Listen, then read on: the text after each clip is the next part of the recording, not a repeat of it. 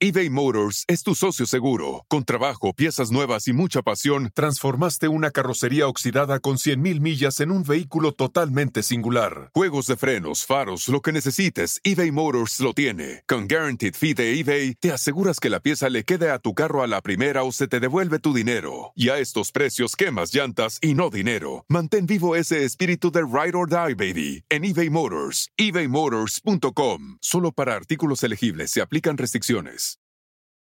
Con Verizon, mantenerte conectado con tus seres queridos es más fácil de lo que crees. Obtén llamadas a Latinoamérica por nuestra cuenta con Globo Choice por tres años con una línea nueva en ciertos planes al Nemery. Después, solo 10 dólares al mes. Elige entre 17 países de Latinoamérica como la República Dominicana, Colombia y Cuba. Visita tu tienda Verizon hoy. Escoge uno de 17 países de Latinoamérica y agrega el plan Globo Choice elegido en un plazo de 30 días tras la activación. El crédito de 10 dólares al mes se aplica por 36 meses. Se aplica en términos adicionales. Se incluye hasta 5 horas al mes al país elegido. Se aplican cargos por exceso de uso.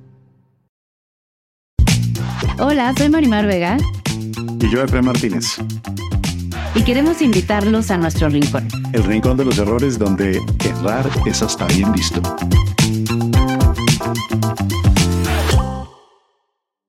Yo sentí que si yo me apagaba, si yo me castraba, si yo apagaba cualquier indicio de humanidad en mí, el mundo funcionaba mejor. Si yo me hacía invisible, Aprendí a traicionarme desde muy chiquitita, desconectarme de mi esencia para darle gusto a los demás y ser muy complaciente. de mí tú nunca vas a hablar mal, o sea, nunca vas a tener de qué hablar. No, no voy a molestar nada, no voy a hacer nada que te incomode y eso tiene un precio altísimo, ¿no?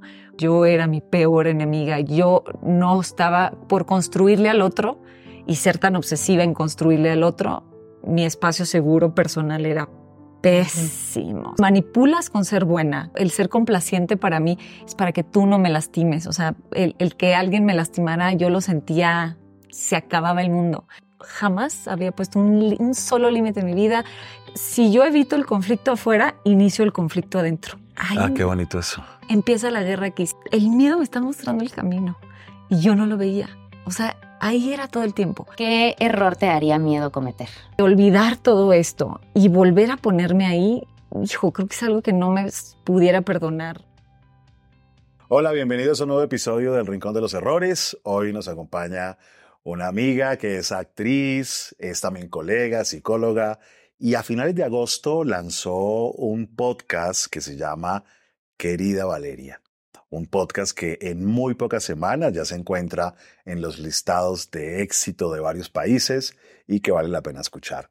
Se llama Carla Cardona. Bienvenida. Gracias. muchas Bienvenida, gracias por- Carla. Muchas gracias, Muchas gracias por por estar aquí. Qué felicidad. Aquí en el rincón donde errar está bien visto. Uf. Como tú estás metida en toda esta cosa, vas a entender muy bien a qué nos referimos. Y como dice aquí Efren Colombiano, eh, entramos de una. Así que la primera pregunta es, ¿cuál es tu error preferido? Error preferido nos, eh, nos referimos a un error que repites constantemente, ya sea consciente o inconscientemente, o que repetiste durante muchos años de tu vida. Ok. ¿Cuál sería tu error preferido? Tengo muchísimos porque tengo como muy medios mis errores. Eh, no la paso bien, nada bien cuando cometo un error, nada bien. O sea, es algo que sí me cuesta aceptar, ¿no? Pero hay uno en particular que me ha costado mucho trabajar, que es el traicionarme.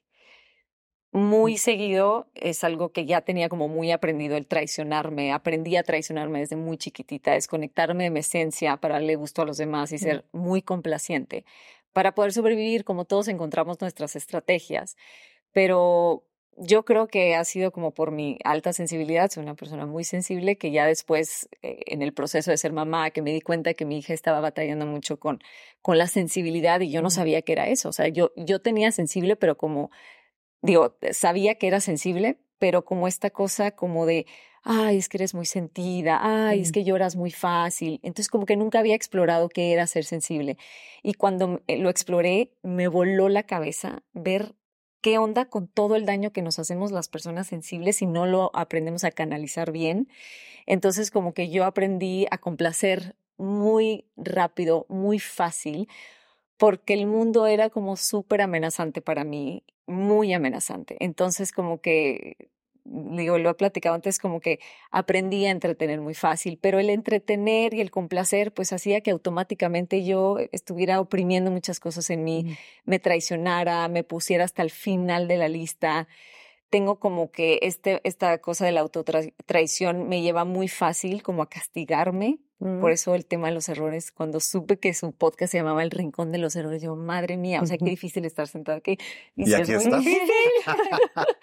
y sí es difícil porque sí, o sea, creo que es, es algo que, que, he trabajado muchísimo, que sé que, bueno, aquí contestamos el, el test y, y como que me cuesta también verme en la Carla del pasado y no hace tanto, ¿no? No sé, dos, tres años a la de hoy y, y sí me da ese dolor de que cómo perdí tiempo complaciendo a la gente, cómo perdí tiempo traicionándome y eso hizo que permitiera un montón de cosas en mi vida, pero muchísimas, muchas más de las que me hubiera gustado. ¿Y ese descubrimiento, Carla, cómo fue? O sea, ¿cómo llega un momento de la vida en el que dices, es que me traiciono mucho y me traiciono porque tengo esta sensibilidad que hace que me amenacen muchas cosas y me dediqué a complacer a otros? ¿Cómo es ese ajá? ¿Cómo es ese insight? Me encanta a mí el, el estar en pareja. Tengo 10 años de casada. Pero ahí es donde me mido mucho, ¿no? Mido mucho mi estar en el mundo, mi estar como persona, quién soy y todo, ¿no? Entonces, pues en una de esas crisis asesinas del matrimonio que dices, no, yo creo que aquí ya no pasamos, ahí es donde entendí que no estaba funcionando, porque muy fácil yo culpaba a mi esposo de todo, o sea, él sí era claramente el malo del cuento pero como que a mí me enfada mucho, muy rápido me enfada el, rollo de la víctima, ¿no? Y yo, ay, o sea, no, sí, o sea, sí está haciendo todo esto mal, pero no puede ser que yo no tenga una participación en esto que estoy viendo como súper claro, ¿no? Y entonces fue un hasta aquí, fue, o sea, estoy permitiendo no solo de mi esposo, de mi familia, de colaboradores, todo era todo tú sí y todo yo no. Entonces, eso pues nos pone en un, en un lugar de la buena, yo creo que me sobreidentifiqué con el papel de la buena. Entonces todo era de mí, tú nunca vas a hablar mal, o sea, nunca vas a tener de qué hablar, no, no voy a molestar nada, no voy a hacer nada que te incomode y eso tiene un precio altísimo, mm. Porque obligo también a los demás. Entendí en mi proceso de responsabilidad que los obligo pues a fungir como el malo. O sea, claramente todos eran malos y, como siempre digo, pues hay video, hay evidencia. O sea, yo podía perfectamente argumentarte de qué manera los otros fallaban y yo no. O sea, yo me encargo de ser la mujer más perfecta del mundo, ¿no? Entonces creo que fue en, un, fue en una de esas crisis que dije, esto no funciona y que me volteé a ver. O sea, creo que el ingrediente que me faltaba a mí era hacer el, el twist de volteate a ver. O sea, nunca en mi vida me había vuelto a porque siempre hacia los demás. Y como me había encargado toda mi vida en hacer de esta mujer como que la mujer perfecta, pues todos, o sea, yo era toda perfecta y todos cometían todos los errores del mundo, ¿no? Y cuando aparece ese espejo y te miras en ese espejo, es brutal. Ay, ¿qué ves? Ay, no, horror. Porque además seguramente habías hecho todo tipo de cursos, de estudios, de... Oh. Me identifico mucho en eso. Entonces, lo veías, lo identificabas, podías ver perfectamente los errores de los otros, pero es que exactamente me pasó lo mismo. Y cuando me volteé a ver a mí, fue bien duro. Poderosísimo, durísimo, porque te asumes como un ser no perfecto, que falla y falla mucho. Entonces, em, el, el, proceso como de humildad, de, de bajarle a tu ego, que aunque lo disfrace de, ay, yo soy muy linda y muy buena y yo todo permito, pues qué horror, o sea, mi ego es altísimo, o sea, porque pues sin darte cuenta, cuando ya me volteé a ver y me puse de verdad a sacar todo del baúl, todo lo que fui guardando y que no quiero ver, toda mi oscuridad, pues estaba en esos círculos de, pues de ego, de soberbia, de manipulación. O sea, manipulas con ser buena, con ser como súper complaciente es porque, y, yo creo que lo tengo como claro, el ser complaciente para mí es para que tú no me lastimes. O sea, el, el que alguien me lastimara, yo lo sentía, se acababa el mundo. Entonces, para que nadie me lastime, yo te voy a hacer sentir muy bien a ti, voy a tratar de ser el mejor espejo para las personas, para que tú me veas y tú veas tu mejor versión y tú tu mejor versión y que no tengas la necesidad de lastimarme ni de, herirme, entonces me voy a encargar de hacer esto. Pero cuando abro el baúl de toda la oscuridad me doy cuenta que estoy llena de todo lo contrario, o sea, de, de manipulación, por ejemplo, no, no una manipulación perversa, pero sí emocional de, de, mira, te voy a mostrar mi mejor cara para que tú también cambies y seas tu mejor versión, pero a lo mejor tú no quieres ser eso y yo te estoy manipulando para que llegues ahí, ¿no? ¿Y qué pasa con él, Carla? ¿Qué pasa con, con el que era el malo de la historia? Ay, pues ya se hizo ser humano. O sea, resultó que era un ser humano con dolores y que no es malo y que pues sí falla, pero las fallas tienen también toda su, su justificación, que a lo mejor culturalmente a los hombres se les ha permitido otro tipo de, de conductas, eh, la agresión o el, el, como no sé, como estas emociones muy fuertes, la ira, por ejemplo, son como más, mejor vistas en los hombres que en las mujeres. Entonces yo aprendí a deprimirme muy fácil y él aprende a hacer esta cosa como muy grandota y el gruñón y el muy autoritario. Pero entonces lo que empieza a pasar es que ya empiezo a ver sus propios dolores, que como yo no quería ver los míos, pues no veía los de él. Y cuando ya empiezo a ver en él, pues encuentro ya todo el match y decir, ¡Ah! estamos juntos por esto. O sea, si nos ponemos listos, podemos trabajar lo increíble. Y ni siquiera, eh, bueno, no sé en el, proceso del segundo, no, pero con que una persona cambie, o sea, una persona tome conciencia, toda la dinámica ha cambiado. O sea, no, no puedo ni explicar qué empieza a suceder porque es como una cosa mágica de cuando tú ya te ves diferente, tú sanas, perdón, tú sanas cosas, tú, tú estás como más a cargo y responsable de ti, el otro baja la guardia y entonces empieza a emparejar. O sea, ya esta cosa muy grandota empieza a bajar, ya, ya su, su defensa empieza a bajar, la mía empieza a subir porque de ser una ovejita vulnerable, que todos, todos me lastiman, todos me hieren, ahora ya un poquito más fuerte, me hago responsable, no, ya no me lastiman tan fácil y entonces empiezan a barajar la cosa y es increíble. Que ahí cuando la gente siempre eh, pregunta, ¿no? Eh, o está todo el tiempo como queriendo que el otro se arregle para que las cosas mejoren.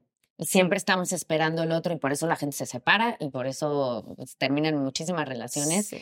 Y, y, entra el control, ¿no? De decir, pero ¿por qué no hace? ¿Pero por qué no va a terapia? ¿Pero por qué no? Total. Eh, arreglarlo, ¿no? Arreglarlo. arreglarlo como arreglarlo. un coche descompuesto. Y es real, aunque, o sea, si no lo creen y todo, es verdad. El, la respuesta está en uno. Entonces, si te arreglas tú, de verdad empieza a haber cambios enfrente. Aunque el otro, aunque tú creas que el otro no está haciendo su chamba. Sí. No importa. No importa. La tienes que hacer tú, porque a partir de ahí empiezan los cambios. Sí. Y eso es, es verdad. Y estaba pensando, escuchándolas, en el papel del otro, porque, claro, ¿cómo se siente alguien que lo traten como un Carlos desperfecto?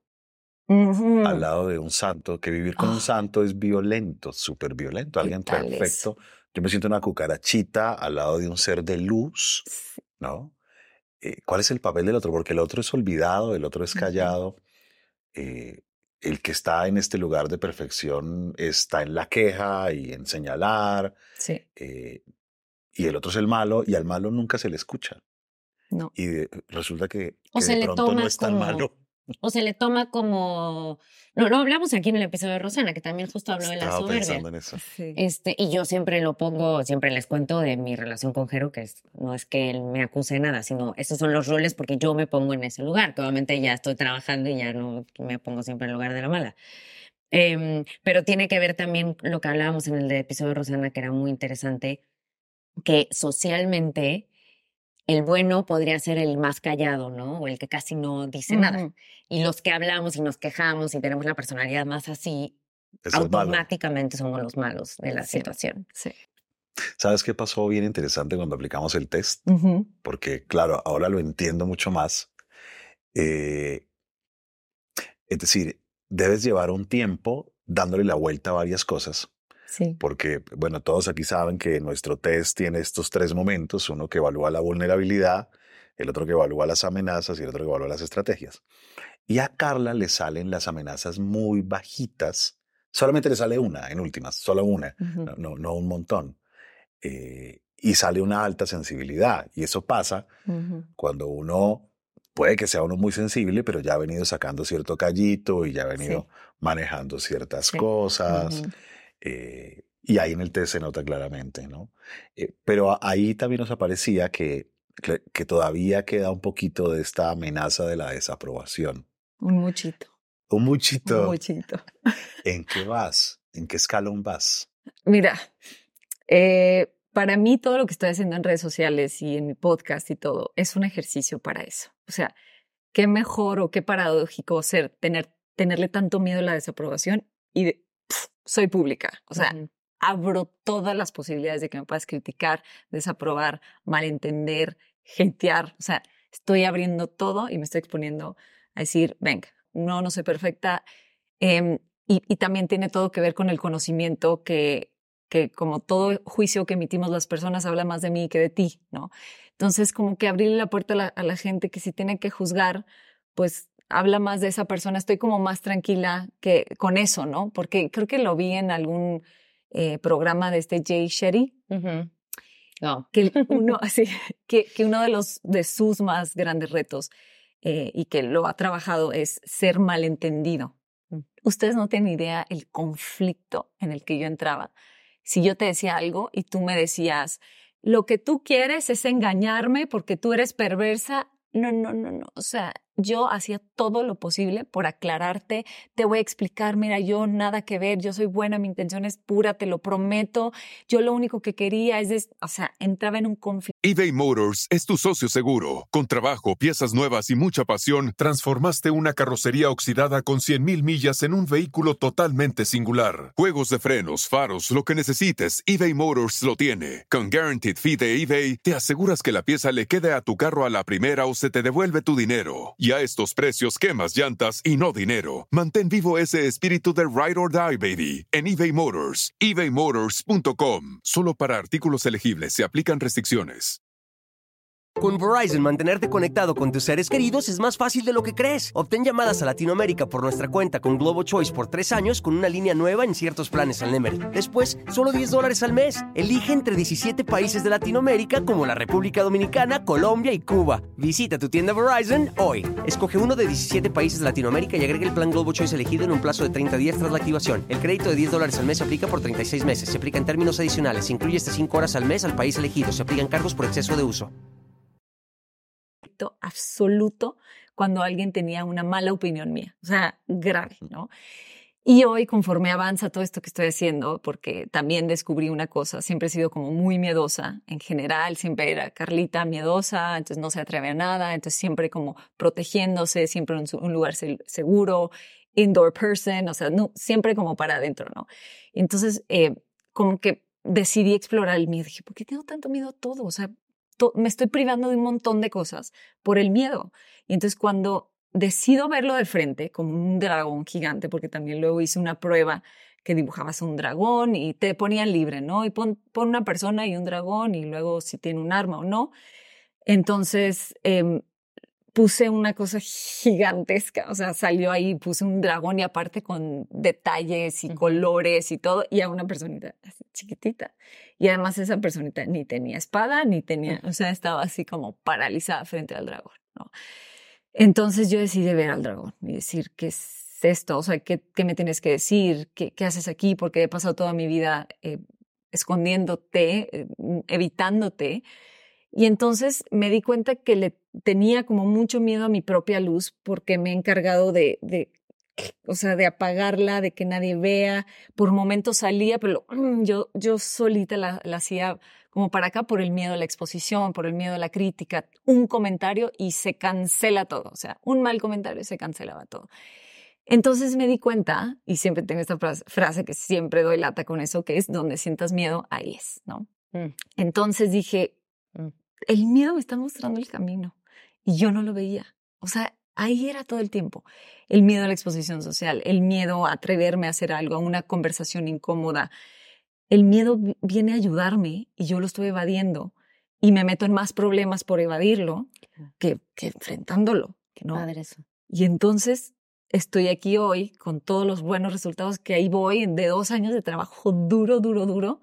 Sí, es que ahí era. Y yo no me he dado cuenta. Yo prefería esconderme, poner pretextos, que los hijos, que el marido, que mis papás, que los traumas. Ya, o sea, ya adiós pretextos. Estás mirando el dragón a los ojos. Sí. Yo te quiero y, y, lo invité, o sea, y lo, vente, ven, le abro la puerta, que llegue, que se siente, cuando tiene que llegar, pues llega. Y claro que es incómodo, o sea, no es como, ¡yay! No, es, ay, otra vez, otra vez. Quiere decir que hay un nuevo reto, quiere decir que tengo que salir de la zona de confort quiere decir que hay algo nuevo para mí y a veces no quiero porque ya agarré como confianza donde estoy, que me tardo mucho en agarrar confianza, como para que se siente otra vez el cochino dragón a decirme, vas otra vez, vas otra vez, ¿no? Quiero preguntarte algo del... Em, les voy a contar algo.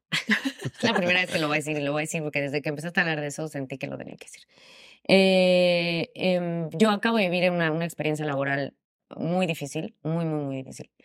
Y, y justo toda la sensación de la experiencia era que yo me estaba traicionando por no saber poner límites. Pero el trasfondo del asunto era que me importaba mucho quedar bien. O qué fueran a pensar de mí si yo exponía esto o realmente ponía los límites que tenía que poner y otra vez iba a ser la mala del cuento. Quienes han visto mi episodio saben que ese es mi dolor.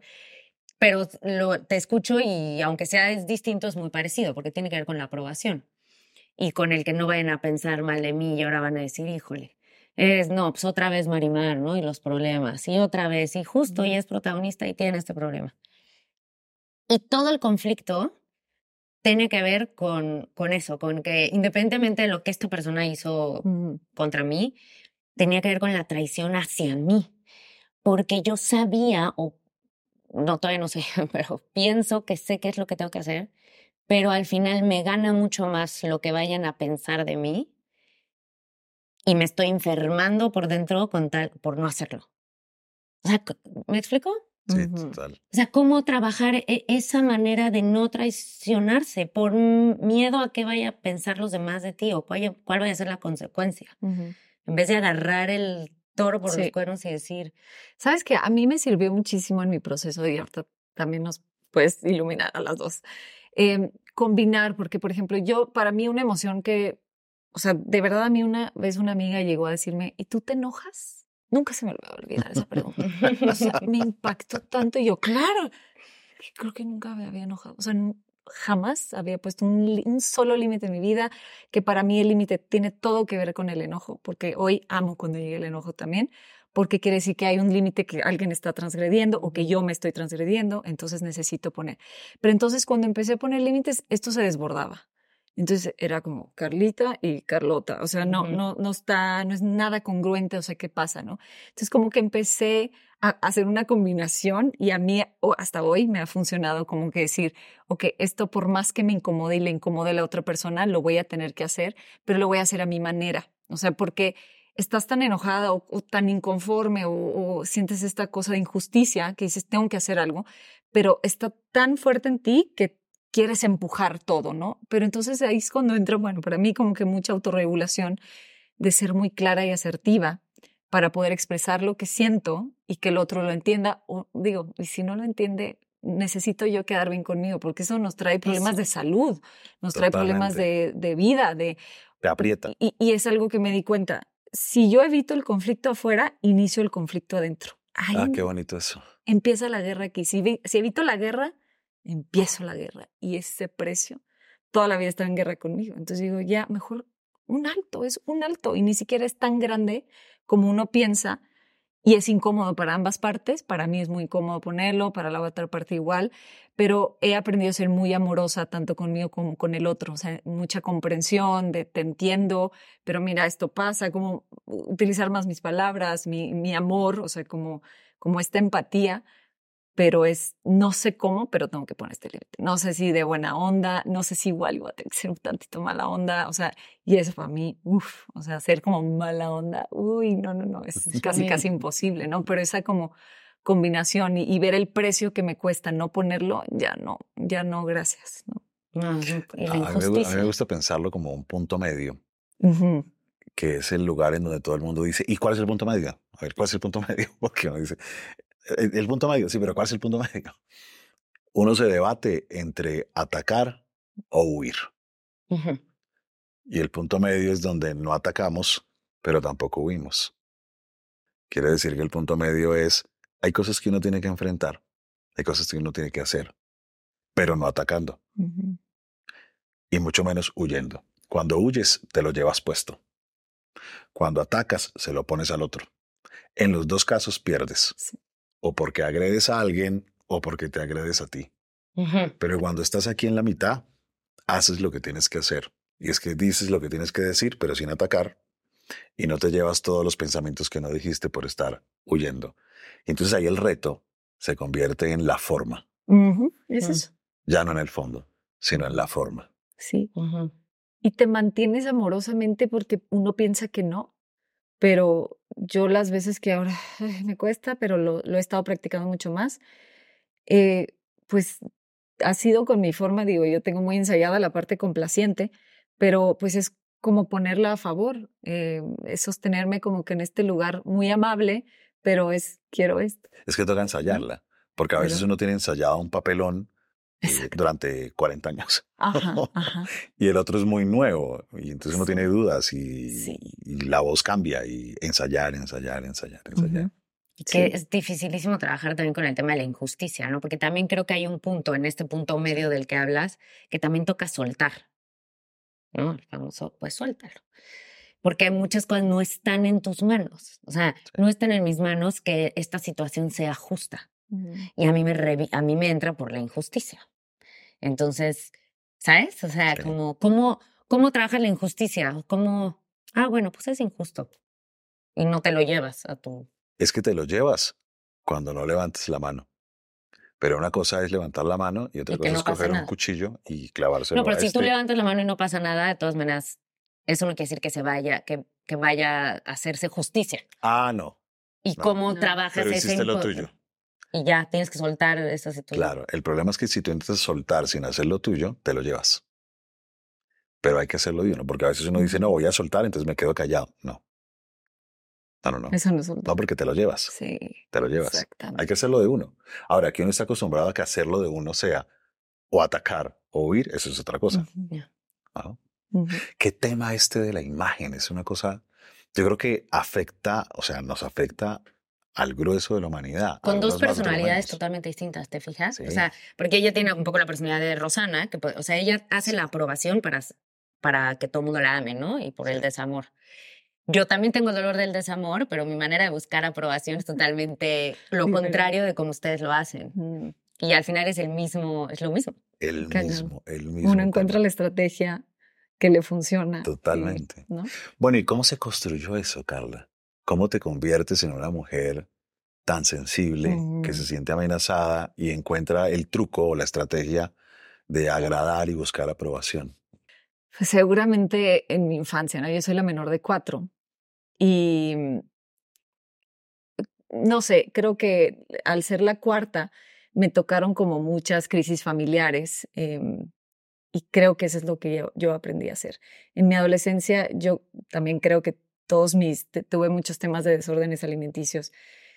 Por eso, como que yo sentí que si yo me apagaba, si yo me castraba, si yo apagaba cualquier indicio de humanidad en mí, el mundo funcionaba mejor. Si yo me hacía invisible, todo funcionaba mejor. Yo no voy a dar lata, yo no, tú no vas a tener que preocuparte por nada. O sea, yo aprendí a hacer esa, como que funcionaba que yo fuera la buena, porque Claro. eh, un hermano rebelde, una enfermedad de otro hermano. Entonces sabía que eh, mis papás estaban muy ocupados en eso, en sacar eso adelante, más la economía familiar. Era un ambiente que de pronto hubo unos años que fue muy estresante. Y yo ag- eh, como ocupé esa energía en la familia de, ustedes resuelvan, yo voy a ser perfecta. Y me, me sobreidentifiqué con eso, ¿no? Y, Yo no voy a darles ningún problema. Nada, no, no te preocupes. Y sí, y aprendí a trabajar muy chica, entonces como también con esta cosa de ayudar, de ser la que ayuda, la que, la que da ese apapacho al corazón. Como que yo empatizaba mucho con mi mamá y sus dolores como madre. Creo que a lo mejor hubo un momento que se cambiaron los papeles porque veía a mi mamá como sufriendo tanto que dije, yo la voy a cuidar y va a estar bien. Y, y como que me desconecté de mí, de mi esencia, de mi construcción natural, sobre todo en la adolescencia, que es tan importante vivir y buscar tu propia identidad. Como que yo agarré a mi mamá y, y- y yo, yo te voy a cuidar y tú no vas a sufrir, o si vas a sufrir va a ser más llevadero. Siempre he sido muy empática, entonces como que hago el dolor del otro mío y yo lo voy a resolver. Entonces, em, de ahí como que pues uno está como muy atento porque está construyendo su propia personalidad. Em, vi que una parte muy aprobada mía pues era como que toda esta imagen física em, primero lo físico, entonces también aprendí a poner mi valor en lo físico. Entonces, Carlita linda, y entonces era alta, entonces que modele, y entonces como que era algo muy agradable a la vista de todos, entonces sí había muchas tragedias en la familia, pero llegaba Carlita, entonces todo se iluminaba y yo, ¡Ah! ya llegué y todos, yo veo a todos contentos cuando yo llego, porque llego con buenas noticias, aprendí a solo dar buenas noticias, no se habla de la parte como triste, hoy hablo mucho de depresión y ansiedad y, y para mí es muy incómodo, porque ¿cómo yo decir que tenía depresión? O sea, no, si yo soy este ser luminoso, si yo soy esta cosa que agrada al otro, o sea, ¿cómo decir que yo pasé por esto, es imposible. Eh, pero son mis propios ejercicios, el, salir y decir esto existe y más en la gente que pierde tanta energía complaciendo a los demás, tiene más tendencias depresivas, eh, porque mm. está tan desconectada de sí misma, que entonces elige mejor yo no, yo no, yo no, y en el yo no, pues se te va las manos y, acabas ahí, ¿no? Entonces, creo que fue algo que yo, yo detecté, sobre todo los adultos de mi, de mi familia, tíos, papás, etcétera, que era como, ¡ah! Wow, y la que baila y era la artística y entonces como que esta era una cosa muy bonita y me encargué de cultivar todo lo bonito, la apariencia física, pero entonces pasé por muchas cosas muy difíciles con mi cuerpo porque yo, yo sentía como que esta era manera de castrarme, o sea, de, de castigarme. Em, de todo ese control que no había allá afuera, yo lo controlaba conmigo, con, con la comida, de si no comía, era una manera de controlar lo que está pasando porque todo el exterior es muy, muy estresante y amenazante. Entonces,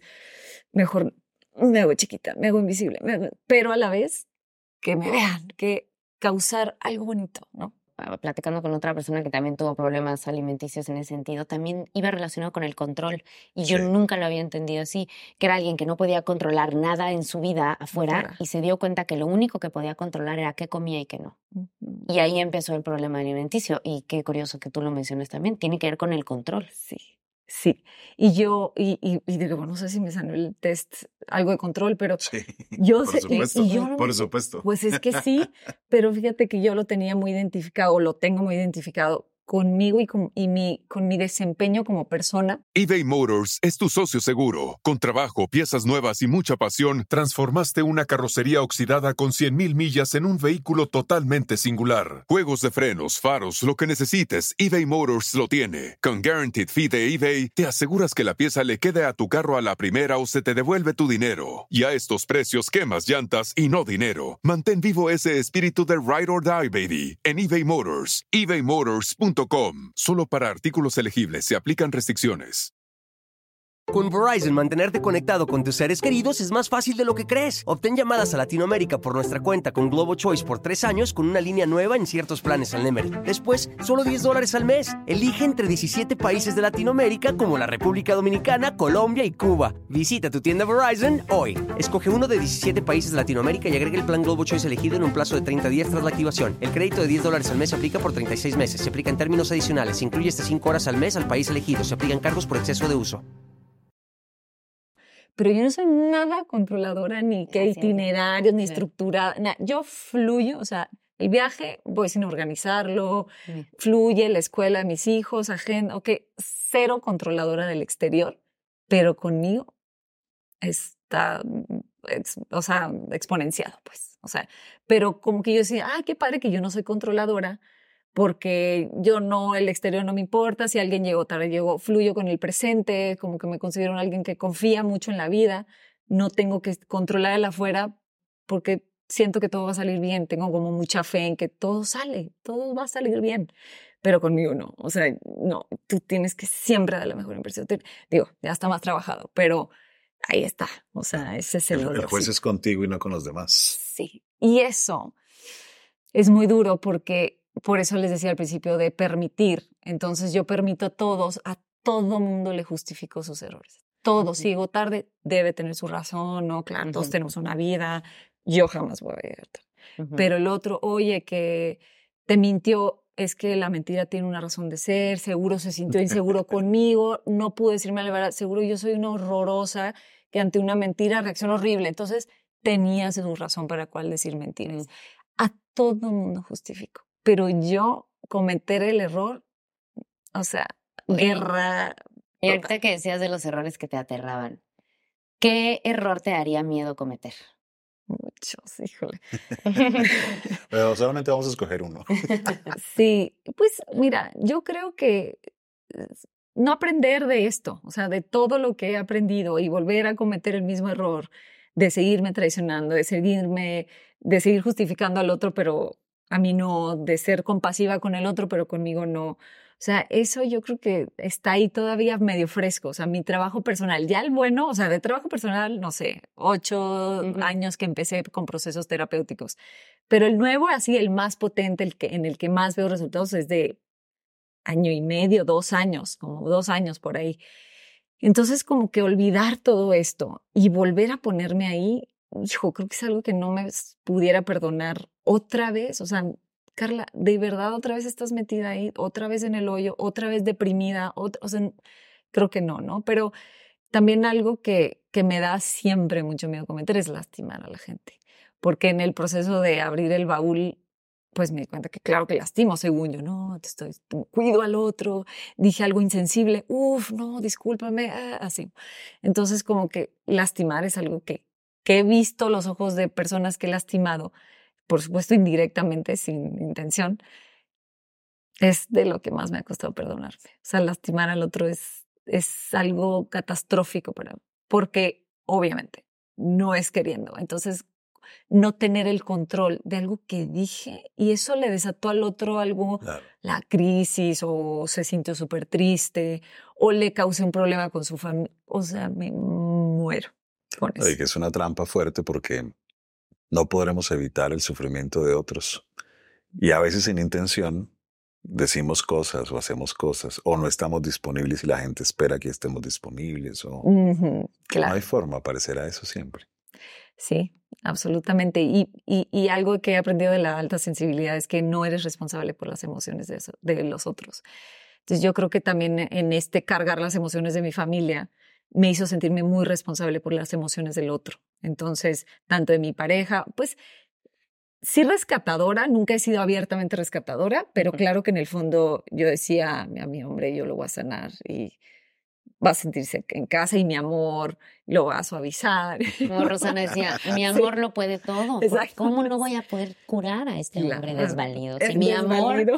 es muy impresionante, mi amor. Exacto. Entonces, si algo tenemos que cuidar mucho las personas sensibles y altamente empáticas, no, si el otro está triste, él está triste. Yo, yo es algún, es A una de urgencia. ahí.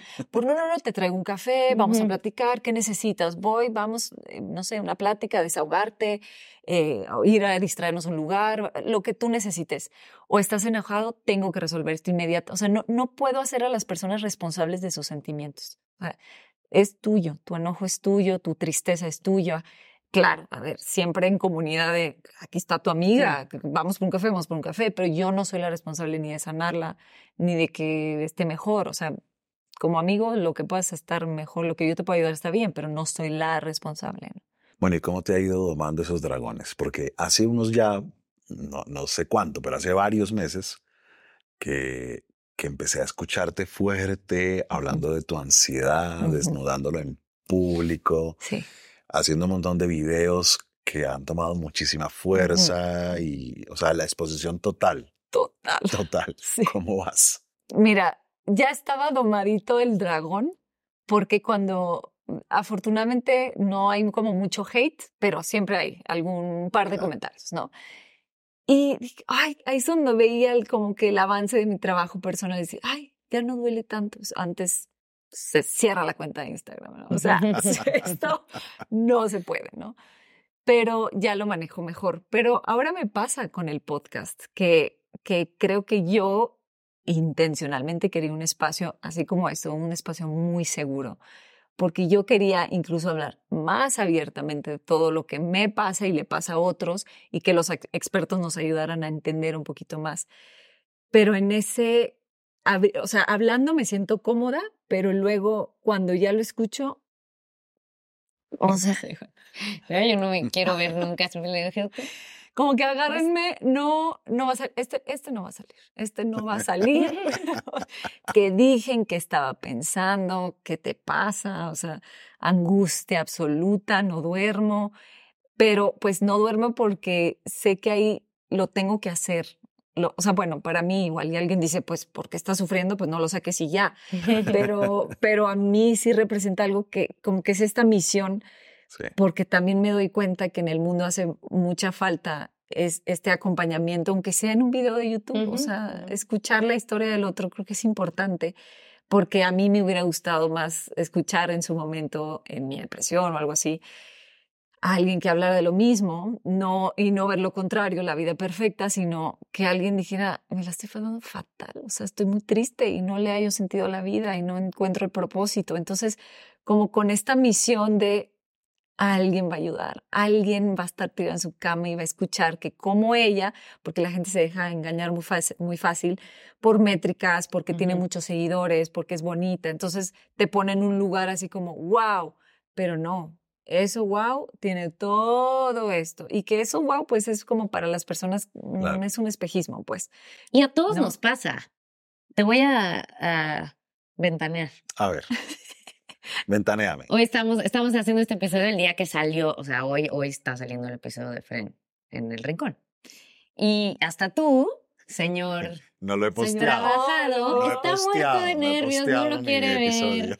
Eh, eh, o sea, a todos nos pasa que nos da, a ti que es, por ejemplo, lo que te genera que salga, que te vayan a criticar, que conozcan más de ti, la vulnerabilidad, o sea, eh, ¿qué es lo que estás evitando que pase o cuidando? Pues yo he contado muchas historias mías en, en muchos lugares, en libros, en... Y en realidad no me estresa tanto a mí la crítica. Lo que me estresa es que yo tengo un propósito muy fuerte y muy sólido y que algo vaya a afectar ese propósito. Entonces, por ejemplo, que, que algo que yo haya dicho eh, afecte las posibilidades de ayuda que tenemos nosotros en las clínicas o que algo que yo diga demerite eh, algo que es- le está sirviendo a muchísimas personas. Entonces, eh, mejor dicho, que se amenace mi proyecto personal, eso me genera Mm. cierto eh, estresorcito. Pero ya la, ya la crítica me costó años. Sí. Ahora me estresa es eso. A mí, como que, y sobre todo por el podcast, el otro es más controlable porque yo estoy en mi casa grabando un video que yo edito, que yo digo, si me equivoco, lo corrijo y está bien, ¿no? Pero en el podcast, a tener invitados, eh, me doy mucho el permiso, también es bien bonito para mí darme el permiso, ¿no? Pero de explorar otras, otros puntos de vista, otro, ¿no? Entonces, como yo pienso que al ser muy empática, me envuelvo mucho en el otro y entonces digo cosas que no suenan a mí y eso Ujú. me molesta muchísimo. O sea, si yo soy toda esa linda, toda comprensiva, es de repente decir, claro, yo entiendo a ti, hombre, porque pobrecito de ti te lastimó tu mujer. Ent- Como que digo, no, no, no, eso no lo puedo decir. O sea, como tomar una postura eh, tan firme, no, no, no, no, no. Tengo que ser esa despacito, delicada, que no tiene una postura tan papel. evidente. Papel, Ajá sí, que, que suene algo tantito insensible, se corta. O sea, no me doy el permiso de ser un poquito insensible, pero en el fondo yo me entiendo, o sea, yo también sé de dónde viene y todo, pero me da mucho miedo que la gente lo, todavía que lo vaya a malentender, pero esto es nuevo otra vez, se, se, se regresa con el podcast. Como, Porque en el episodio que hicimos juntos, te lanzaste a A la hablar de yugular. el dolor del narcisismo. Sí, sí, sí, sí. O sea, eso quería mucho y también te, te decía, o sea, también quería que se supiera la parte de las buenitas que somos nosotras, de cómo también somos responsables y también tenemos nuestro lado que, que no hace bien a nadie, ni a ni narcisistas, ni a no, y, no, y no es justificar al otro, sino tienes tu participación en la Todos historia, ¿no? Tenemos la participación. Y tocar esa parte era así como lo voy a tocar sin que se me vengan a la yugular de que no ves a tantas mujeres maltratadas y tú diciendo que tiene- son responsables también. O sea, todavía la gente a veces no está lista para decir, sí, sí soy responsable de estar con este tipo de persona o alguien violento, qué sé yo, no abusivo. Porque para mí darme cuenta de eso en mi vida, pues ha sido fundamental, ¿no? De, de- no lo digo por mi esposo, No, sino la por la, responsabilidad. en general, por en- en- cuando trabajaba como actriz, todos eran los más, todos eran estos jefes que me imponían y yo me hacía chiquita. Entonces, como ser responsable, pues yo también, ¿no? Mi sección favorita, Claro. que se llama El error favorito, Carla. Ay, ay, ay. Mira, el error favorito es un tipo de error Mm, que ya hoy en día no lo consideramos un error, pero que en su momento quizás fue aterrador y dije, oh no, qué error tan grave. Pero hoy no, porque gracias a ese error o fruto de ese error nos convertimos en la persona que somos o tuvimos los aprendizajes que tuvimos o nos ayudó a transformarnos. Visto desde esa perspectiva, Carla, ¿cuál es tu error favorito?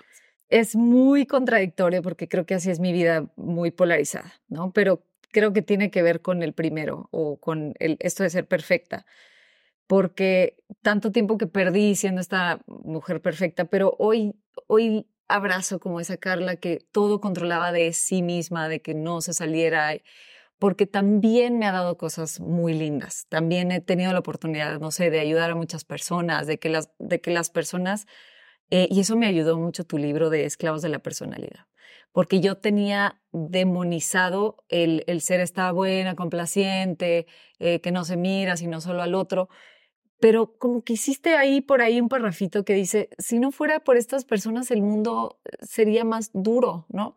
Y entonces he aprendido a abrazar mi suavidad y, y, no verla como mala, como que tonta, como te dejas, eres esta oveja que nadie quiere, que todo mundo se aprovecha de ella. O sea, no, o sea, como verme y decir, qué, qué linda persona soy. O sea, sí, o sea, qué padre la gente que se siente a gusto conmigo, que tengo un buen comentario, siempre tengo un buen comentario.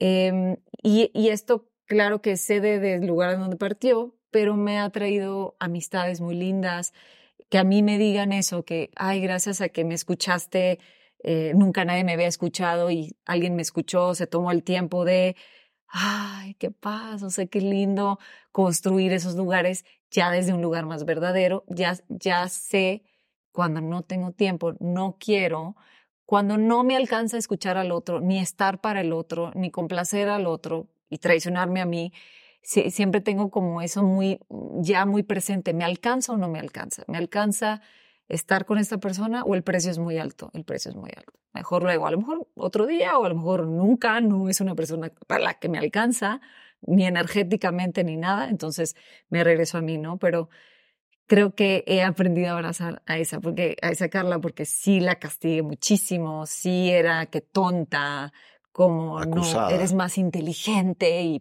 te pones con más fuerza y te plantas, ve, todo el mundo se aprovecha y entonces qué bonito ver que, que como que lo bonito que he creado, que mi familia dicen, ay Carla, es que es bien padre platicar contigo o... El lado luminoso. Eso quiere decir, como que todas las personalidades tienen su lado luminoso cuando están en el lado libre, como bien lo explicas tú normalmente. Entonces es como, seguramente, hace rato que hablamos de que qué fue lo que pasó. Primero, cuando las dos dijimos, no, es tremendo verse, ¿no? Primero te tienes que ir al otro lado y un poco no sé juzgar, pero ver la personalidad y eso desde un lugar como... Y seguramente primero te alejas y luego encuentras ese punto medio donde la razón del por qué eh, complacer al otro o escuchar al otro, ser empático, viene desde un lugar bonito y no para evitar X cosas, ¿no? Claro. Es que una cosa es buscar aprobación y otra cosa es ser amable. Se ve igual, pero, no, es igual, como muchos de los ejemplos que ponemos. Sí, y, sobre todo como que me costó mucho trabajo. Yo decía, siempre como que hago mucha, mucho hincapié en hacer espacios seguros. Siempre como mamá y esposa me encargo de que mi casa siempre sea un lugar seguro, que mis hijos siempre sientan que su casa es lo máximo, ¿no? Como que construir eso.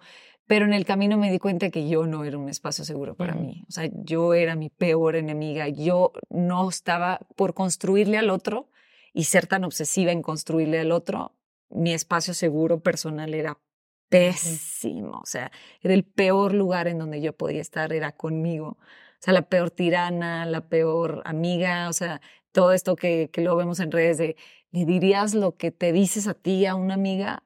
Bueno, no tendría ni un pajarito aquí, ni a las moscas, o sea, ¿no? Entonces como que voltearse a ver también a eso, o sea, yo soy un espacio seguro y uno aprende como que, es que no importa, tú no, no importa, o sea, los importantes son tus hijos o tu esposo o tú, lo que sea, ¿no? Entonces ahora sí ponerme como prioridad ha sido incómodo, pero wow, porque entonces ya el otro sí es real. O sea, lo que ofreces ya es real, no es para que me quieras, para que me aceptes, ya es como, aquí estoy para ti, sin manipulación. Ya cuando me veas contenta y, y vienes porque realmente así es, no Sí. porque estoy toda angustiada y De miedosa. que todo ¿no? el mundo esté bien. claro. Exactamente. sí.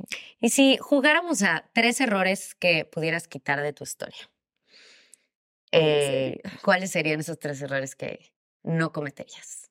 No sé si muy puntuales, pero pues definitivamente el, el autocastigo. O sea, ¿para qué? ¿Para qué latigarme ni al caso? O sea, todo pasa, no pasa nada, todo, lo- todo lo hice peor por castigarme, por, o sea, no, no hacía sentido castigarme tanto. Ser tan laxa, tan permisiva.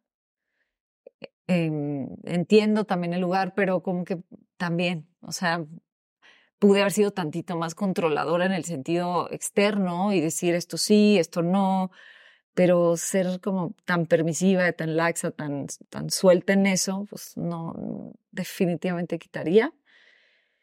Y mm, no sé, a lo mejor todo el, el- pero no sé si se quita, porque es, es, es algo muy psicológico, lo del tem- los temas alimenticios, como que, ay, lo que me hubiera ahorrado. Saltarse ese ay, no, capítulo. sí, sí, sí. Podemos andar o sea, tantitito. Nunca hemos hablado de eso en, en- en ningún rincón. Sí, y es creo un que tema súper importante. es un tema importante. Bueno, ya sabemos cómo empezó, que tuvo que ver con el control. Sí. ¿Y cómo saliste de ahí? ¿O cómo o qué Mm. podrías tú aconsejar a la gente que esté viviendo eso? Que ¿Cómo le tenga una hija viviendo eso? eso. Sí, y justo de eso no, no hablo prácticamente nunca, porque aunque ya salí todo, me genera mucha vergüenza, mucha vergüenza. O sea, como que perdonarme o integrar esa parte es como que mi peor falla. O sea, yo tendría que haber sido una persona sana que hacía ejercicio, pero, o sea, ¿por qué eso, no? ¿Por qué meterme ahí en ese lugar tan oscuro, no? Pero no, no, no sé si habría consejo, porque estar ahí sumergido realmente es, es infernal, o sea, es una oscuridad tremenda. No hay, entendía a las personas eh, que me trataban de ayudar o que medio lo veían y así, y no hay, o sea, te tienes que dar cuenta tú, no hay, nadie te puede ayudar, nadie te puede decir algo. En- a veces es contraproducente, entre más te quieren ayudar, Ujú. tú ma- menos, o sea, ah, más lo voy a hacer, o sea, más, ¿no? Entonces, como que, digo, si sirve de algo, como que es nada más como que el aprender a estar contigo, el aprender a conocerte, yo siempre hago como mucho, mucho énfasis en conocerte, porque pues no sabemos todo lo que traemos y por qué lo hacemos. eh, explorar tu, tu, tu, campo en donde habitas, ¿no? Pero no sé, es complicado, no, no, no te sabría decir un consejo en específico, ¿no? ¿Cómo logras darle la vuelta? ¿Cómo logras detenerlo, cambiarlo? Porque fue creo que uno también de mis parteaguas y como que era ese, esa cosa que me estorbaba, me quitaba mucha energía. O sea, estar metido ahí, estás metido ahí. No es nada más, más que estar estos y las calorías y no cómo te ves al espejo, la obsesión con el espejo, la obsesión con la báscula, la obsesión, la obsesión todo el tiempo.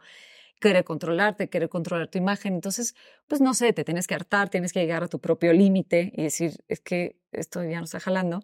Y entonces fue como, me acuerdo decir, ya basta. O sea, para mí los grandes cambios de mi vida, yo sé que suena muy simple, es ya basta. Ya no más. Y, y así soy de drástica. O sea, yo soy siempre un antes y un después. Es esto, ya no lo quiero. A mí no me funciona lo paulatino. No, no, no jalo con eso. O sea, es, si ya me voy a eh, divorciar, eh, ya. O sea, voy a pasar todo el sí, el no, pero ya. No voy a amenazarte, no te voy a decir no, pero es que si esto no funciona, no. O sea, nunca voy a jugar con las palabras así. Em, así eran mis relaciones, sufría, sufría, pero decía, ya. Entonces me dice, pero ¿cómo superaste a tu ex? Es que ya se acabó. O sea, más lágrimas, ma- ya se acabó hasta aquí. Y entonces me hice cargo de muy intu- intuitivamente decir, se acaba esto. Yo no sé qué voy a hacer, busqué ayuda, nutriólogo, pero yo sola. O sea, sí fue, por eso digo, es algo que las personas se tienen que dar cuenta y decir yo no, porque yo sé, los papás se preocupan, si hay, no sé, amigas, etcétera, pero como que yo decir, ¿qué pretendo? ¿Cuál es el fin de esto? O sea, no hay fin. O si te vas muy lejos, pues el fin es la muerte. O sea, ¿qué quieres? Entonces dije, ya basta, Te busqué vas ayuda. hartando y hartando, hartando hasta que te hartas. Hasta que te hartas. Ya estaba con mi esposo actual, decía, "Es que me da mucha vergüenza. O sea, no quiero ser esta pareja, no quiero estar obsesionada, no quiero ser esa persona. Y creo que todos los cambios en mi vida han sido, yo no quiero ser Ser esta esa persona.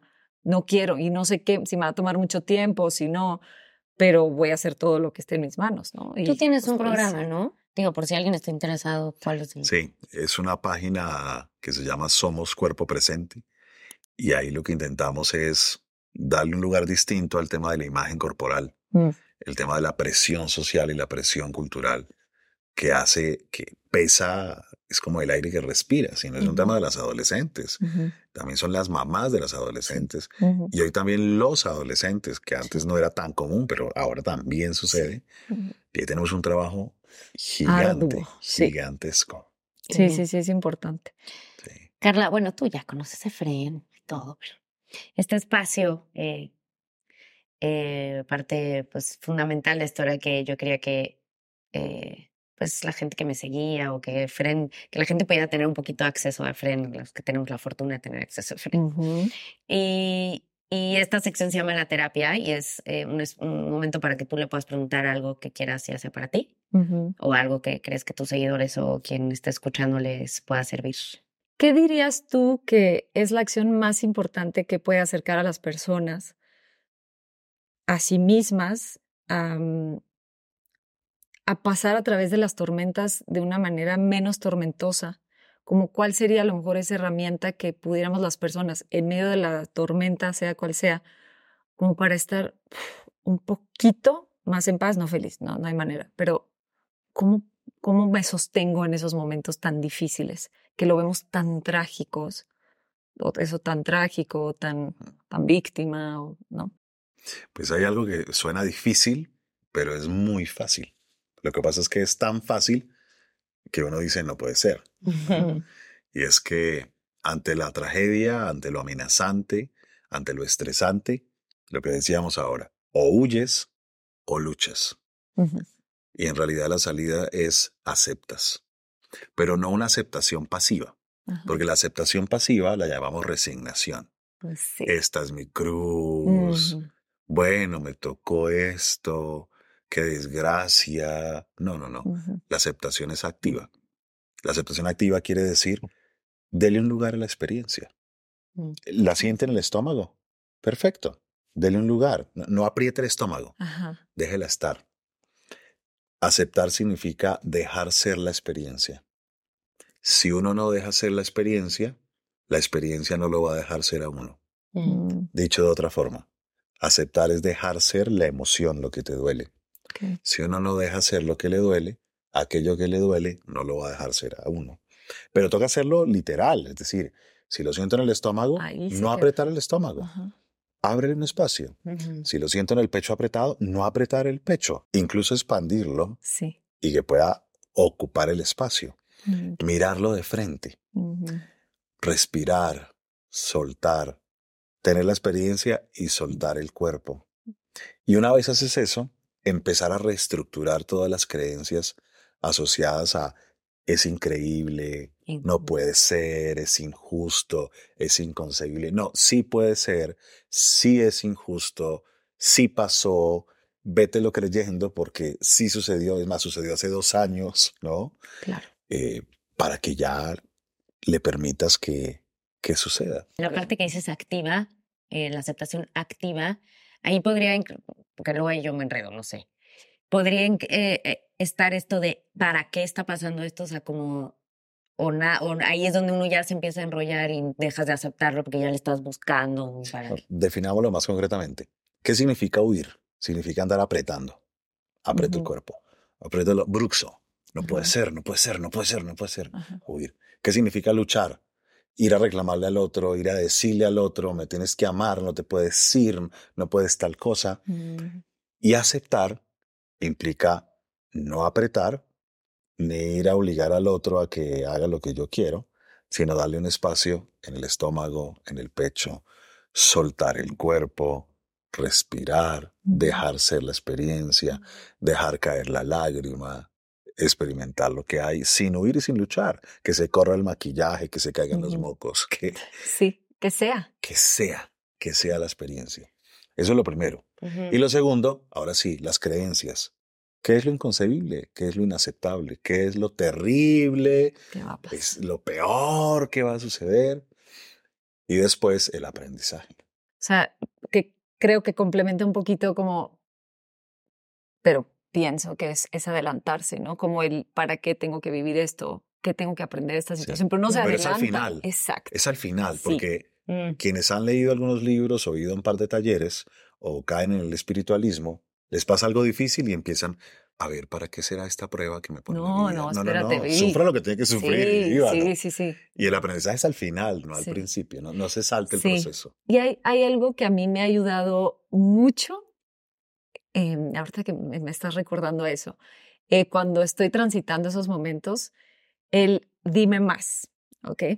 El dime más para mí es fantástico porque a mi ego lo hace chiquitito y me ayuda a entender al otro, ¿no? Si recibo críticas, si, eh, no sé, lo que sea, fallo o algo pasa, una tragedia, lo que sea, es como dime más porque uno se defiende muy rápido, ¿no? Entonces llega mi esposo, entonces no es posible, yo te dije que lo hicieras y empieza uno, ah, pues si tú tampoco hiciste, pero entonces, y, ¡puf! ¿no? Y de repente dices, ok, que no hice, que sí dije, ah, platícame más, dime más de eso.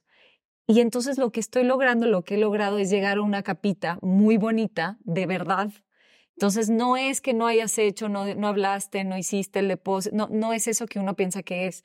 Entonces como que ya te vas bajando y el dime más llega a un, es que nunca me escuchas, es que pues, siento que no me quieres, no sé, llega como a una causa un poquito más verdadera, pero pues sostenerse en, en ser esa persona errante y decir, sí es cierto, no hice esto y esto se hice- te hizo sentir así, pero como que el, el dime más a mí me ha funcionado muchísimo porque es esto que estás diciendo, o, por ejemplo, si es algo trágico, sí, sí pasó, sí, sí, sí falleció, Sí sucedió. sí sucedió. No es, pero ¿cómo a mí uno se va por una razón? Claro. ¿Cómo a ¿Y mí? por pero ¿por no qué a a ti ti? no? O sea, Exacto. pues sí, claro, la gente se muere, la gente te traiciona, la gente... Y eh, descubrirte como, sí, a mí también, y como sí, y dime más, y por qué no lo harías. A as- ti para como a los demás sanador. también. Sí, Es que Así como ver la, pel- la famosa ver la película completa sí. Sí. y aceptarla. Carla, Ay, muchas gracias por venir. ay, no. Muchas qué, gracias. Qué placer haber Qué estado bonito aquí. episodio. No, muchas gracias a ustedes por haberme invitado y toda la plática estuvo muy linda. Muchas Gracias. Gracias. Y Suscríbanse en la campanita. campanita.